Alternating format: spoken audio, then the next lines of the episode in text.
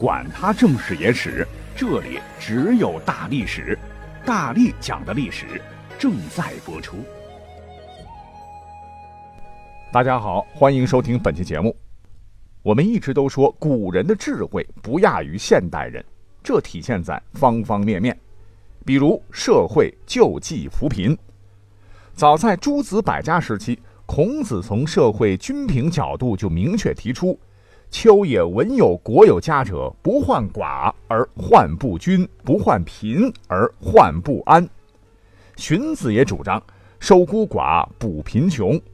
墨子老先生也说过：“使民之饥者得食，寒者得衣，老者得息。”老子更是明确提出“损有余而补不足”，都强调扶贫对社会贡献的重要作用。到了现代。党和政府提出要想富先修路，为何？因为咱们国家呀，虽然幅员辽阔、物产丰富啊，但你会发现大部分贫困地区都处于偏远地区和山区，经济发展受到交通等基础设施落后的制约，而经济落后又会反过来限制基础设施发展和各种资源的投入，导致陷入恶性循环。虽然说啊，古人。早就有了扶危济困的意识，但是划时代的变革呀，还得要靠现代文明。大家伙都知道哈，工业革命之后，直到今天嘞，企业或者公司啊，开始在资源整合与财富创造中发挥重要作用了，自然呢，也就成为了社会发展和公益事业的重要推动者。为什么这么说呢？因为古代的这个生产方式，那都是小农经济或者小作坊。力量单薄，资源分散，没法集中力量办大事。而企业就不一样了，那是追求效率的，所以有动力去投入大笔的资源，运用最新的技术，想出最巧妙的办法来突破制约生产力的瓶颈，创造更多的社会价值。也就是说，先得把蛋糕做大，才能共同富裕吧。好，既然说到啊，企业是要讲效率的哈，咱们就不能不提到一类企业了，那就是银行。哎，各位都知道，银行的主业是干嘛的呢？是存款、贷款。哎，这就好比社会经济的血管啊，把分散的资金呢聚拢起来，输送到需要发展的地方去。讲到这儿呢，给大伙儿讲一个身边的例子吧哈。呃，咱们耳熟能详的宇宙行是哪个银行嘞？对，叫工商银行啊，它就在扶危济困方面发挥了带头作用。那在我国西部的四川省啊，你知道吗？工行已经连续二十三年开展定点扶贫工作。为了支持脱贫攻坚，工行是全行总动员，在金融扶贫啦、教育扶贫啦、产业扶贫以及卫生扶贫等多个领域投入大量资源。还把一些电商、区块链、大数据、期货、保险等新技术、新服务运用于扶贫一线。据统计，光是在二零一八年，咱们工行总行啊，就在四川的通江、南江、金阳、万源四个定点扶贫县市投入了两千四百万元的扶贫资金，还在全国的二十六个省份派出了大约一千三百多名扶贫干部。成千上万的贫困人口，在这种书写加造写相结合的推动下脱贫，哎，生活重新呢有了奔头。你看，这就是集中力量办大事、提高社会整体效率的一个鲜活例子。再有哈，咱们来古今对比一下，在社会扶贫救济这件事上呢，古代呢可没有像现代企业这样的组织啊。如果在遇到王朝不给力，哎，怎么办嘞？别说啊，在古代呢，还是有一些扶贫典型的先进事迹被载入史册的。比方说，在明朝啊，有一位官员叫赵石吉，哎，这位仁兄呢，在为官期间是整饬吏治，精明能干，勤谨不怠，是严于律己呀，执法奉公，爱护百姓，秉持愚公精神的关心人民疾苦啊，大力通过改造当地的基础设施，让老百姓快速脱贫。哎，在历史上就留下了不错的口碑。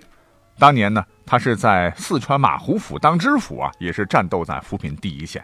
他所管辖的这个境内，当年是河流两岸、崇山峻岭，荆棘丛生，虎蛇出没，交通极为不便，可谓是闭塞蛮荒之地。当地老百姓的日子过得苦啊。那赵知府是父母官呐，就老琢磨着哈，怎么能让大家的这个钱袋子鼓起来。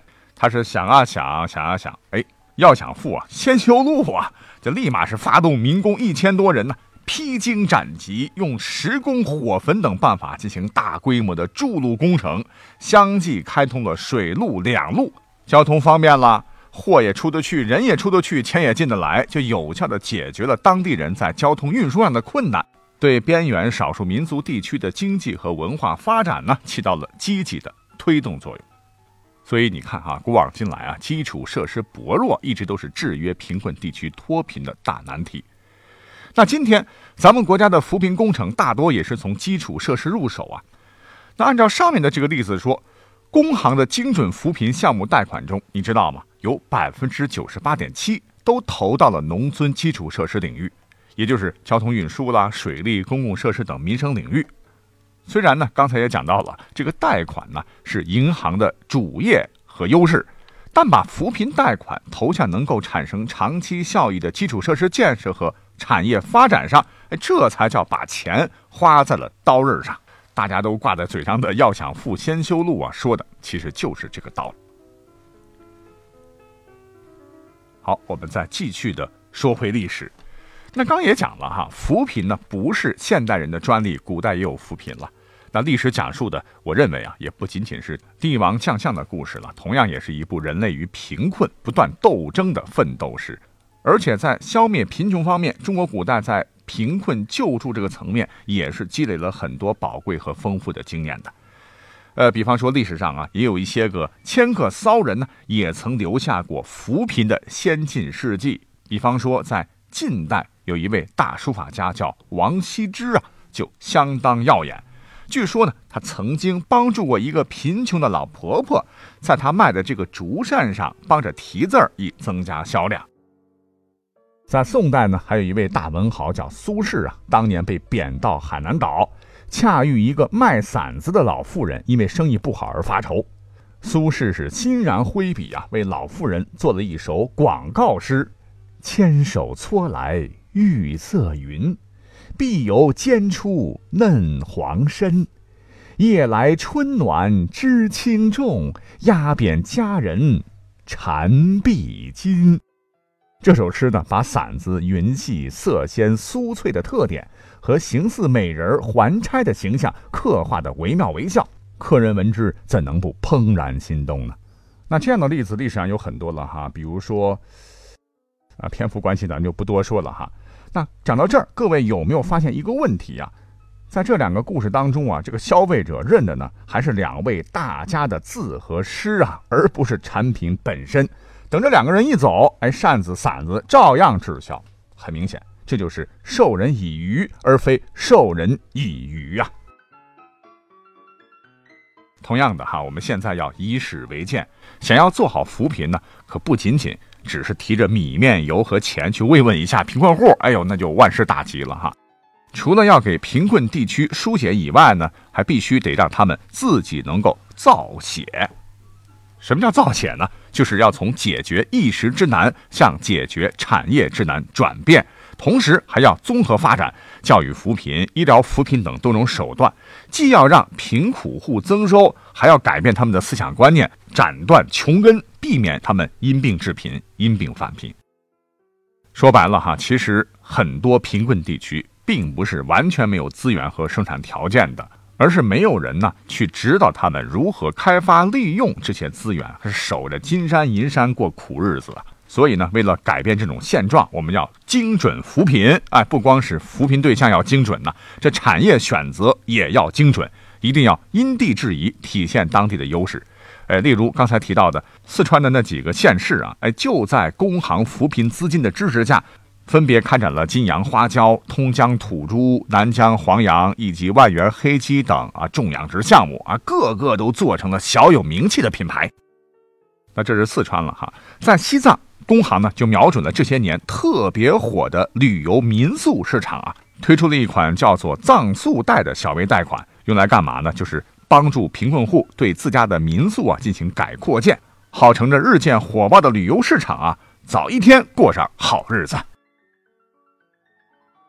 讲到这儿，可能有朋友又要问了哈，你说大山里的产品虽好，哎，可是你得卖出去啊。人家苏轼当年还为老婆婆写了诗、打了广告嘞哈。这贫困地区的农产品的销路问题该怎么解决呢？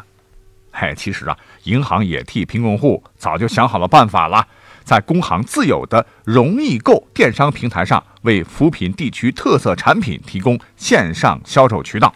咱们消费者啊只要打开手机里的 APP，轻轻点一点，哎，就能够买到原生态的健康食品。比方说上头讲到的哈，四川的几个扶贫养殖项目啊，金阳花椒了、通江土猪、南疆黄羊以及万元黑鸡，想要品尝的朋友们，不妨可以打开手机里的这个 APP，容易购来购买哦。同时呢，这些销售收入呢，也直接就回到了扶贫地区的账户上，让咱们贫困户啊得到实实在在的回报。到现在呢，已经有七千六百多个贫困地区的特色农产品和乡村旅游产品在容易购电商平台上上线了。哇，说了这么多，大家感觉怎么样哈？我想，即使是古代诸位扶贫楷模们闻之，也会欣然为这样的扶贫妙招点赞的。您说是不是？感谢各位收听本期节目，我们下期再会。